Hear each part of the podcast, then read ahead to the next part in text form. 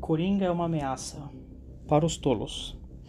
O filme é uma sorte para nós, que temos que agradecer para Warner, para Todd Phillips, Joaquin Phoenix e o diretor de fotografia que é o Lawrence Sher, enfim, vocês entenderam. Temos que agradecer porque não é sempre que temos um filme de arte em grande circulação. Talvez pelo fato que, como a maioria dos filmes ditos de arte, são muito contemplativos. O que seria filme de arte, você pergunta? Ou melhor, o que é arte mais profundo?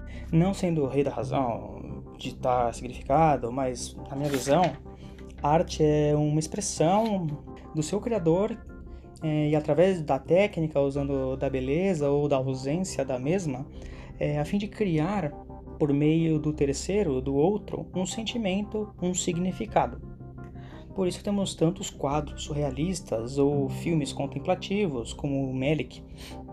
É, expressar um sentimento de forma não objetiva para que o seu público tente desvendar o sentimento e, por conta dessa dificuldade de buscar, quando assente, o sentimento é potencializado. No caso do Coringa, tivemos mais sorte ainda, porque ele é um filme objetivo e justo no que se refere a tempo, corte, montagem e narrativa, principalmente. E ao mesmo tempo, teve a profundidade em várias camadas. Cada interlocutor vai ter a sua profundidade de entendimento. É isso também que se faz arte. Agora, o filme em si, mesmo todo mundo sabendo, é um cara que tem problemas psiquiátricos, além disso, tem um distúrbio neurológico que causa riso frouxo, vamos dizer assim, sem motivos, que chama transtorno da expressão emocional involuntária. Ele cuida da sua mãe enquanto eles pobres, é, ele tenta arrumar bicos e trabalhar de palhaço e tentar realizar o sonho e aventurar-se no stand-up. Ele tem seus ídolos, seus vilões, suas dificuldades individuais, suas dificuldades sociais, que ao longo do filme vai se intensificando até o fim apoteótico. Não é spoiler.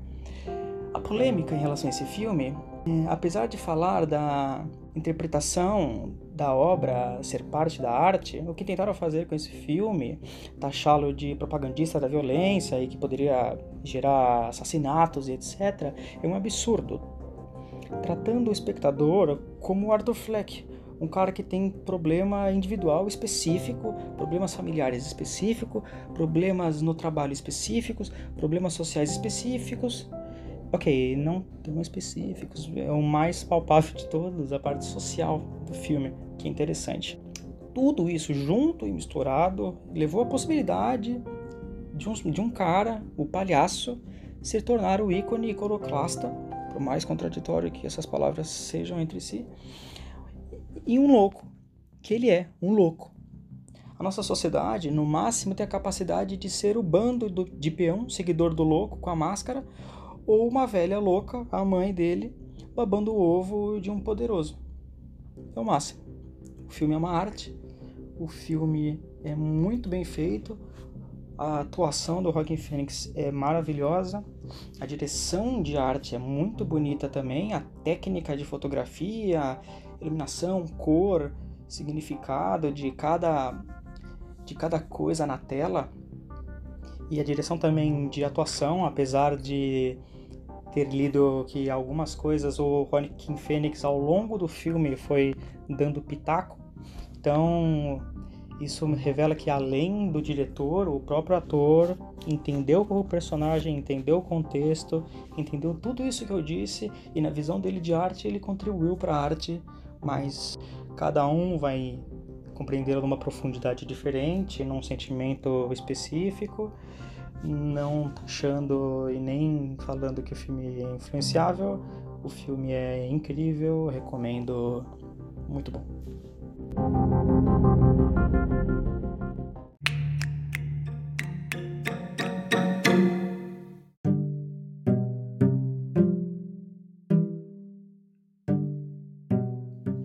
Agora, o filme atinge a expectativa? Os sentimentos e as ideias que a obra foi feita para serem despertados foram de fato alcançados? Na minha experiência, sim. O filme te entrega desde o começo, tanto no visual, nos ângulos de câmera, nas cores, na ambientação, no fim dos anos 70, começo dos 80, na situação degradada que está a Gotham, quanto nos diálogos e nas situações criadas, toda a amargura da história. Desde o começo do filme, eu quis que ele acabasse logo, não porque era ruim, mas porque ele era aflitivo, estava com receio incomodado com alguma coisa. Era estranho, ponto para eles. No desenrolar do filme, você até entende o monstro, apesar de jamais concordar com tamanhas atrocidades. Essa parte pode até conter spoilers, não necessariamente. Todas as desgraças por toda a vida dele não justificam, mas está aí uma das várias mensagens do filme. Dois errados não fazem o certo. Tem sempre inocentes que pagam o pato de alguma coisa. E por aí vai. O filme é bom porque dá para conversar sobre ele por horas. Tipo, por exemplo, a cena que tá no trailer, não é spoiler, que ele vai no talk show e para dar uma entrevista, que ele pede para ser chamado como Joker, né? Então ele vai lá e aí, enfim, ele é o comediante, aí tem uma tal última piada e quando você for ver o filme ou se você já viu o filme, é muito interessante, porque ele traduz o filme inteiro naquela fala. Ele não deveria estar tá ali, não deveria ser tratado como qualquer um, como uma pessoa normal que consegue viver em sociedade. Ele sintetiza ali o filme. E tem vários outros pontos do filme, que aí seria muito spoiler falar, que você percebe que na verdade é um maluco. Podia ficar aqui muito mais tempo falando. Vai assistir o filme, discute esse filme com seus amigos. Vale a pena, é bem legal e filme com conteúdo, história bem contada, vale a pena ver. Ou seja, para mim o filme muito bom, nota 9, 9,5.